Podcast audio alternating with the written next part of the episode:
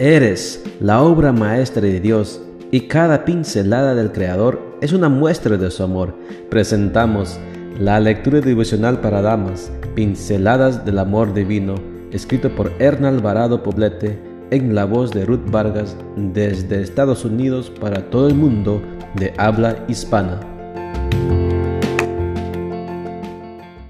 Muy buenos días querida amiga. El Señor te bendiga y te guarde.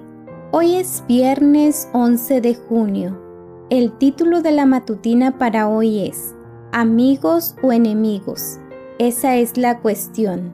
Nuestro versículo de memoria lo encontramos en Santiago 4:4 y nos dice, cualquiera que decide ser amigo del mundo, se vuelve enemigo de Dios. Me tocó vivir un tiempo muy difícil en mi país de origen cuando se desató una guerra civil.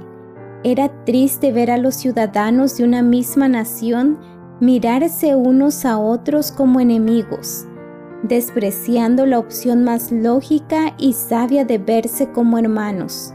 Caminar por las calles de mi ciudad se volvió de pronto complicado una no sabía cómo hacer para no verse involucrada con algunas de las facciones en conflicto. La posición neutral tampoco parecía ser una opción. ¿Cómo se mantiene una neutral en el día a día? El texto de hoy no visualiza la neutralidad como una opción. O decides ser amiga de Dios o te vuelves su enemiga. Punto y final. Estamos hablando, por supuesto, de la gran guerra entre el bien y el mal, que se libra en el campo de batalla de nuestro mundo. No podemos camuflar nuestro cristianismo para que a conveniencia no se nos note. No podemos a la vez recoger y desparramar. Nuestra posición debe ser decidida y clara. En este asunto no se valen las medias tintas es tiempo de mostrar de parte de quién estamos. Los requerimientos de Dios no se relativizan y tampoco se acomodan a nuestras expectativas. Es tiempo de vestir la armadura del cristiano y de enarbolar el estandarte de la verdad. Esto comienza desde el momento en que tomamos cuidado de la forma en que hablamos y nos comportamos frente a una sociedad que yergue el pecado como un valor.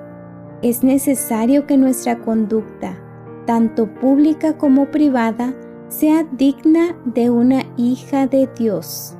No cedamos a la tentación convirtiéndonos en tropezadero para las mujeres que nos observan. Esto es pecado. El Señor advierte, imposible es que no vengan tropiezos, pero hay de aquel por quien vienen Mejor le fuera que le ataran al cuello una piedra de molino y lo arrojaran al mar que hacer tropezar a uno de estos pequeñitos. Lucas 17, 1 y 2.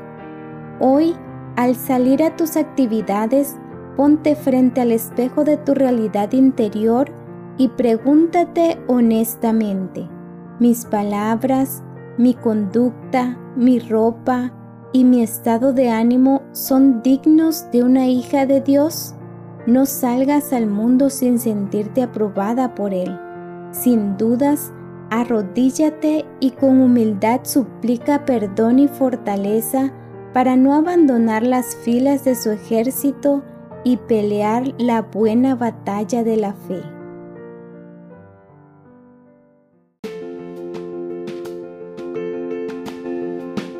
Les esperamos el día de mañana para seguir nutriéndonos espiritualmente. Bendecido día.